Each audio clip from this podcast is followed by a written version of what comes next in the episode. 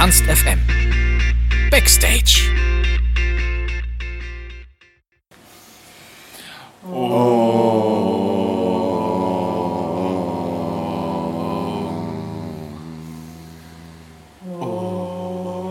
Weil es jetzt wird zu stressig. Ups, die spirituellen Speerspitzen hatte unsere Laura wohl so nicht ganz auf dem Plan, aber egal. Immerhin waren die Jungs von Bilderbuch auch nicht in die Faust gekommen, um mit dem Publikum zu meditieren. Und obwohl die Form des inneren Friedens ja immer so eine individuelle Sache ist, so ausgelassen wie die Hannoveraner an diesem Abend mit den vier Wahlwienern gefeiert haben, sind sicher die ein oder anderen Sorgen einfach zum Himmel hinausgetanzt worden. Eine Offenbarung postet die Band passenderweise hinterher auf Facebook und dem würde die ausverkaufte 60er-Jahre-Halle sicher zustimmen, würde ich sagen. Vorher hat sich Laura aber noch mit Peter und Philipp im von fünf Gaskochern etwas zu gut temperierten Backstage-Raum getroffen und nachdem off the record erstmal geklärt wurde, wie man Om, OM jetzt eigentlich ausspricht und ob wir vielleicht unser Radio doch nach Sänger Maurice Ernst benannt haben, sprechen sie auch über Schickschock, den braven deutschen Zeitgeist und darüber, was Kanye West mit David Bowie zu tun hat. Und außerdem erfahrt ihr endlich mal, wer das Ski der Band doch in Waage hält. Aber jetzt erstmal viel Spaß mit dem Interview. Das heißt, wer ist der Spirituelle von euch in der Band? Äh, Maurice. Maurice wirklich. Ähm, Maurice Ernst. Maurice Ernst, wie der Radiosender quasi, genau. Ähm, der ist definitiv wahrscheinlich der spirituelle Typ irgendwie von uns. Der ist auch der Typ, der dann irgendwie im Studio herumläuft und sagt, dass äh, dieser Stuhl muss in, in, in, die andere Ecke, weil das ist fürs Ski besser und so. Also so eher so dieser. Ja. Also das volle Programm eigentlich so mit Ski und Karma und Ach ja. Absolut. und Kokos. Ähm, es gibt euch jetzt seit acht Jahren schon und trotzdem werdet ihr in der Öffentlichkeit so als Newcomer wahrgenommen und es gibt super viele, die wahrscheinlich jetzt Schick Schock als euer Debütalbum wahrnehmen. Macht euch das irgendwo irgendwie traurig, dass quasi so zwei Drittel von eurer Arbeit, die ihr bisher geschaffen habt, ähm, irgendwie jetzt so ein bisschen stiefmütterlich behandelt und unter den Tisch gekehrt werden? Ähm, na, traurig nicht. Es ist irgendwie, glaube ich, bis zum gewissen Grad ganz normal, dass ähm, eine Platte oder ein Künstler, der halt nach Jahren irgendwie Aufmerksamkeit, also mehr Aufmerksamkeit bekommt, dass dann halt quasi das Aktuelle, immer so dieses neue Ding oder sowas, dann auch das quasi erste oder Debütalbum irgendwie zu sein scheint, auch wenn es nicht so ist. Äh, in unserem Fall ist es auf, auf jeden Fall so, dass wir das nicht unter den Tisch kehren wollen. Also das ist uns schon, wir, wir sind uns dieser Geschichte bewusst. Wir spielen auch alte Songs. Das heißt insofern, wir, wir wollen das irgendwie, irgendwie doch weiterführen, diese Geschichte, und das soll wichtig sein. Ist das vielleicht auch irgendwie so ein bisschen so dieser Witz oder dieser Wahnsinn im Musikbusiness, dass man irgendwie als Band, die eigentlich echt schon super lang dabei ist, zehn Jahre braucht, um am Ende einen Newcomer-Preis zu gewinnen, obwohl man ja eigentlich überhaupt gar kein Newcomer mehr ist?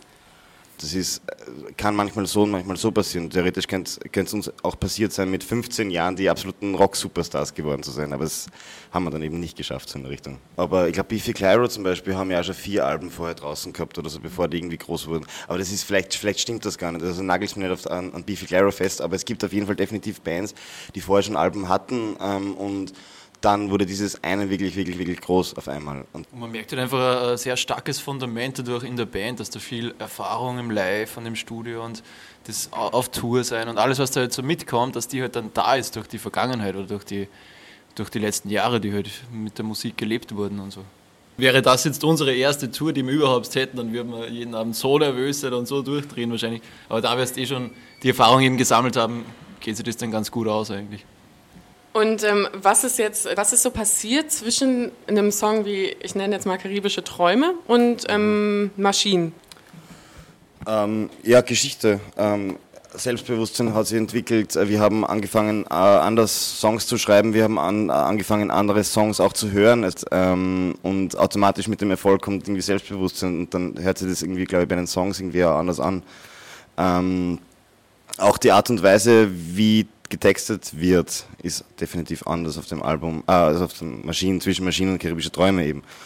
Ähm ich glaube auch, wenn es vielleicht jetzt sogar ein bisschen höher, also einfacher ist, die Musik zum Hören, wie sagen wir mal beim zweiten Album, beim Pest-Album, ähm, ist trotzdem ziemlich extrem. Also es ist jetzt, das ist das Gegenteil wie feige, würde ich sagen. Es ist halt schon so, es hat wirklich starke Ecken und Kanten und so und von denen, die versteckt man halt auch nicht, sondern betont es extra noch. Und ich glaube schon, dass das ein wesentlicher ein Teil von den neuen Songs ist jetzt auf, dem Schickschack-Album. Und ist es auch am Ende dieses Selbstbewusstsein gewesen, was ihr euch so durch die Jahre erspielt habt, was euch irgendwie so Sachen kombinieren lässt, wo man so gerade in so einer Indie-Rock-Szene irgendwie sagt, oh Alter, jetzt nutzen die Autotune und was ist das denn? Und also ist es sozusagen so dieser, ähm, dieses Selbstbewusstsein, was ihr bekommen habt, dass ihr sagt, ach und wenn jemand darüber lästert und sagt, wir, wären, wir würden irgendwie uns verzerren oder keine echte Handwerksmusik machen oder so, ist es uns egal. Erstens das und zweitens, ähm, wir haben, also uns ist einfach wichtig, Musik zu machen, die uns selbst gefällt und das ist irgendwie ganz egal, ob da jetzt Autotune dabei ist oder nicht Autotune. Also es ist nicht nur nicht, nicht egal, es gefällt uns halt einfach im, im richtigen Kontext. Ähm, so einfach ist es im Prinzip eigentlich. Und Dazu muss man aber auch sagen, Handwerksmusik, also wenn man uns live sieht, dann wird man das schon mitbekommen, dass das nach wie vor eine ziemliche Handwerksband ist eigentlich. Also dass wir da echt mit vier Instrumenten quasi oben sitzen. Natürlich ein bisschen mehr Elektronik und alles ist auch mit dabei und Autotune-Effekte und was weiß ich was alles. Aber im Endeffekt machen wir Handwerk und das ist geil so. Ihr habt auch ein eigenes Label gegründet, ne? Machine Records. Ja, wenn man so plakativ vom Sinneswandel in eurer Band musikalisch gesehen sprechen will, hat euer altes Label das nicht mitgemacht oder war das einfach für euch auch irgendwie so eine sozusagen eine, eher eine längerfristige Anlage, dass ihr sagt, hey, vielleicht können wir auch mal irgendwie Freunde von uns mit aufs Label nehmen oder so? Naja, so längerfristig war das noch nicht gedacht. Also ähm, wir wollten einfach ganz, ganz schnell diese EP rausbringen. Es, war, es sollte wirklich so ein, so ein Instant-Ding sein, dass das, die EP ist fertig und danach bringen wir sie einfach sofort raus und das machen wir mit einem eigenen Label, weil warum sollte man auf andere Strukturen wieder zurückgreifen, wenn, wenn uns die Strukturen nichts bringen? Mhm. Ähm, und insofern haben wir es dann einfach rausgeschnalzt, irgendwie so, so in Richtung. Das war wirklich instant und das war das Gute, das, was wir, was wir damit erreichen wollten, irgendwie mit, diesem, mit dieser Veröffentlichungsstrategie quasi. Ich glaube, genau. die, die, Unabhängigkeit mit einem eigenen Label ist jetzt schon auch unbezahlbar. Also wenn es sich eben ausgeht ohne Major Label, sagen wir es mal so, dann ist das, dann hat man halt alle Fäden selbst in der Hand und man kann das Ding lenken, wie man will, oder man kann machen, was man will den ganzen Tag lang eigentlich. Und seid ihr Menschen, also weil du gerade sagtest, das musste irgendwie so schnell rausgehen, seid ihr Menschen, die so irgendwie sich ihre Sachen immer und immer wieder anhören und dann immer sagen, oh nee, da könnten wir noch was verändern, da könnten wir noch was verändern. Also seid ihr so Leute, die sich so kaputt korrigieren? Ähm, ja, äh, ja schon, äh, aber das Ding ist eben das, wir haben auch... Ähm, erstens mal gibt es quasi intern, also bandintern immer das wieder. Sind vier Persönlichkeiten. Der eine ist viel stärker in die Richtung, der andere ist mehr in die Richtung ausgeprägt. Also wie soll ich sagen? Der eine also, ist dort perfektionistischer, der andere ist in dem Aspekt perfektionistisch oder dem ist das mehr egal und so. Also mir ist zum Beispiel wichtig, dass alles voll, voll knallt und tight ist im Album, der andere ist wieder äh, ein flächiger Sound hinten da voll. Das, ist halt, das ergänzt sich dann ganz gut, glaube ich. So vier Meinungen, also vier Köche kochen dann den Brei in dem Fall. Und ähm, gerade beim Album machen ist es halt dann ähm, sehr wichtig, dass es dann einen Produzenten gibt, der, der im Endeffekt dann auch sagt, so, okay, aber das ist wirklich gut. Also hört euch das an, das ist richtig gut und das machen wir jetzt so, aus, basta und so. Und wenn man dann wirklich jetzt nochmal einen draufsetzt und sagt, nein, das passt uns noch nicht und wir machen dann noch weiter, dann haben wir das Recht dazu, das zu machen. Aber äh, da ist eine fünfte Meinung irgendwie schon ganz gut. Und wir haben ein Management, äh, das uns echt total unter die Hand greift irgendwie ähm, und uns total wichtig ist und da hilft uns dann quasi auch, uns nicht immer so kaputt zu, ähm, wie hast du vorher gesagt, kaputt, zu korrigieren. korrigieren. Genau, richtig. So in der Richtung. Ähm, ich habe euer Album besprochen fürs Campus Radio und ich habe sozusagen zum Schluss dieser Besprechung eben gesagt, dass ihr eine Band seid, die ähm, einen internationalen Zeitgeist treffen und habe sozusagen bemängelt, dass viele deutsche Künstler oder deutschsprachige Künstler, vorsichtig sein, eben so eine andere oder eine, eine, ganz eigene und ganz andere Auffassung von Zeitgeist haben und dass sich das sozusagen darin manifestiert, dass es wahnsinnig viele Magazine gibt, die tatsächlich irgendwie so Helene Fischer als deutsche Beyoncé bezeichnen irgendwie. Aua. Seid ihr euch so dieses, dieser Rolle oder dieses Begriffs bewusst, dass ihr sozusagen irgendwie so eine richtige deutschsprachige Band der Stunde und die kann vielleicht eine Jugend prägen, weil sie einfach ein Jugendgefühl ausdrückt? das ist halt. Wir sind halt irgendwie, wir sind halt eigentlich eine Crew. Wir sind zu viert, wir sind schon eine Band, also wie man sich vorstellt, aber wir sind halt irgendwie, wir treffen diesen Gang-Aspekt auch immer ganz gut. Wir sind zu viert da, wir kommen und gehen irgendwie und wir, das, das prallt dann sehr stark aufeinander. Dadurch traut man sich recht viel, dadurch provozieren wir oft, oft stark und treffen irgendwie einen Zeitgeist, den eben das, dieses bisschen eingehen oder wie, soll, wie sagt man das? wie, was machen die ganzen Deu deutschsprachigen Acts sonst gerade alle? Die sind halt recht brav, äh, plakativ jetzt gesagt. Und so, ja, wir nehmen es halt nicht, also vor allem Maurice auch nimmt sich nicht immer ein Blatt vor den Mund, wenn er etwas sagt, oder? Mhm. es geht vor allem in, diesem, in dieser Diskussion extrem oft um, um, um, ums Zitieren, es geht irgendwie extrem oft um das, dass man irgendwie so, dass man Pop irgendwie, dass man wieder zulässt, dass man Popmusik macht, ohne dass man, dass sie glatt sein muss. Und das ist eben dieses, dieses wichtige Ding, dass, dass man Pop machen kann, dass man Pop aber auch interessant machen kann. Das haben uns die Amerikaner extrem gut gezeigt in der letzten Zeit irgendwie. Und das haben wir deutschsprachige Menschen meistens, glaube ich, einfach nicht, nicht, gar nicht verstanden einfach. Weil da hat Pop einfach dann auch immer eben so Helena Fischer-like sein müssen oder so. Und von dem musstest du dich dann irgendwie distanzieren. Und Pop kann aber interessant sein und Pop kann gut sein. Und das ist eben das, was, was wir machen wollen. Und das geht's uns. Ich äh, habe in vorigen Interviews gelesen, dass ihr also sozusagen Kanye West irgendwie bei euch so einen, einen gemeinsamen Nenner trifft. Mhm. Was, was geht Unter anderem. Mhm. Was geht euch bei so einem Künstler durch den Kopf, der sich irgendwie, also dessen Musik ihr total feiert, der sich dann aber irgendwie auf so Grammy-Verleihungen oder sowas hinstellt und einem Multi-Instrumentalisten wie Beck dann irgendwie erzählt, nee, also was du aber machst, ist keine Kunst und gibt es jetzt mal an Beyoncé. Ich habe mich damals wahnsinnig drüber aufgeregt, weil ich echt gedacht habe, was nimmt dieser Kerl sich eigentlich raus? Genau um das geht ja. Nein, nein, nein. Aber in, in, also es war einfach, es war einfach. Er hat das wiederholt, was er das Jahr davor einfach gemacht ja, hat. Ja, genau, oder was? Zwei Jahre. Genau, Mit, genau. genau ja. Mhm.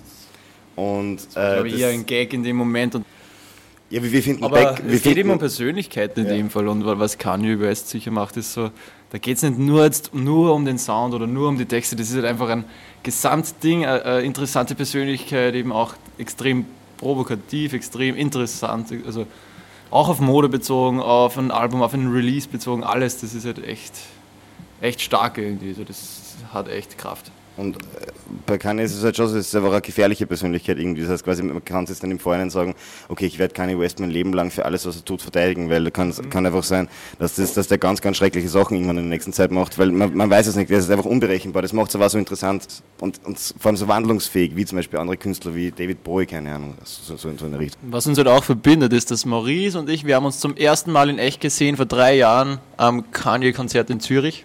Weil, also Mike und Maurice waren dort, die waren damals schon in der Band, ich war noch nicht dabei. Und wir haben uns dann irgendwie, danach habe ich mich mit Mike getroffen, den kannte ich schon, und dann habe ich Maurice zum ersten Mal beim Kanye West Konzert quasi getroffen. Das war dann gleich so, habe lange über das Konzert gleich gesprochen. Das, seitdem verbindet uns das auch wieder. Das war das erste Mal, dass wir miteinander gequatscht haben. Ein halbes Jahr mit, äh, danach haben wir dann die Band, also bin ich dann eingestiegen und so. Mhm.